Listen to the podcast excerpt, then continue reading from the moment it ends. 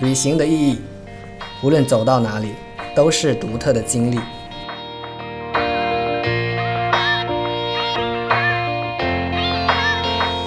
再见我的爱，I wanna say goodbye。再见我的过去，I want a new life。再见我的眼泪，得到和失败。再见那个年少轻狂的时代。Everyone has a list of destinations they promise themselves to visit during their lifetime. People travel for endless reasons, whether it's to experience different cultures, see natural wonders of the world, or learn about heritage. All these ideas are exciting options because in every situation you will expose to something unfamiliar and life-changing. I recently had a discussion with someone about my study abroad experience. They listened as I recounting my explorations around Italy and my additional travels. I would love to do something like that, they said but I feel like everyone goes to Europe now. It's not really that unique anymore. I was pretty shocked by such a statement. Since when was traveling anywhere not cool enough?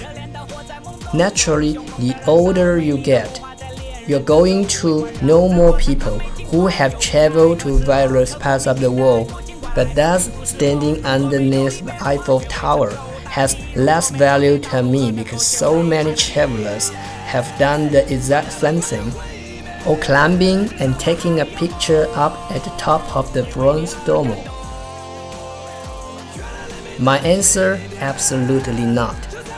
Reading travel blogs and staring at photographs is helpful and enjoyable, but nothing close to actually experiencing that place. The truth is, every new destination is unique, and it's really impossible to make a wrong decision. It is important to focus on your own personal journey, not the experience of others. Every city, state, and country has thousands of different things to offer. The places you will visit all have fascinating people, delicious, different kinds of food you have never tried before an unbelievable history that will blow your mind. Traveling will nevertheless change you and leave an imprint on the way you see the world, no matter where you go. Whether the destinations we desire are simply simple and simply obscure in the eyes of others, every experience has its own unique value. Keep your adventures authentic while also utilizing the options and advice of others. In every destination, you will find a new part of yourself. Truly, no destination is the wrong place to go. 每个人都有一堆承诺自己此生要去的地方。人们旅行的原因有很多，有的是体验不同的文化，看看世界上的自然极光。或者了解别处的传统，所有这些想法都令人激动，因为无论是哪种情况，你都会体验到从未体验过、改变人生的东西。我最近和几个谈论我在国外求学的经历，他们在听完我描述在意大利的经历和其他旅行时说：“我也想那样做，但我感觉现在大家都去欧洲，没有什么特别的了。”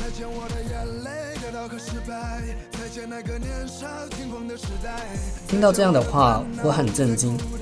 从什么时候开始出去旅行没意思了？当然，随着你年龄的增长，你会认识到越多在世界不同地方旅行过的人。但是，难道就因为很多人都曾经站在埃菲尔铁塔下，所以这样做对我来说就没有意义了吗？或者说，爬上圣母百花圣殿照张照片就没意思了？我的答案是大错特错。读旅行博客、看照片都很有帮助，也很有趣，但跟亲身经历绝对不一样。其实每个新的地方都很独特，选择任何目的地都不会错。重点是要关注自己的亲身经历，而不是别人的经历。每个城市、州和国家都有数不胜数的新鲜事物，你要去参观的地方都有有意思的人，你从未品尝过的美味食物和令你痴迷的难以置信的历史。旅行仍然会改变你，在你周游世界之路留下印记。无论你去哪，无论我们想去的地方在别人眼中看似简单还是无聊，每次经历都有它独特的意义。坚持自己想去的地方，同时也要听别人的想法和建议。在每个新的地方，你都会发现一个新的自己。真的。没有一个地方是不该去的。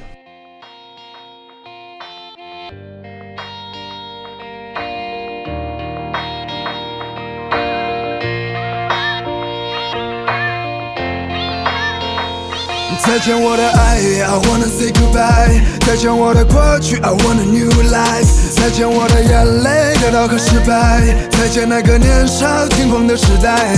再见我的烦恼，不再孤单。再见我的懦弱，不再哭喊。All I wanna say hello hello，我的未来。Hello hello，在无尽的黑夜。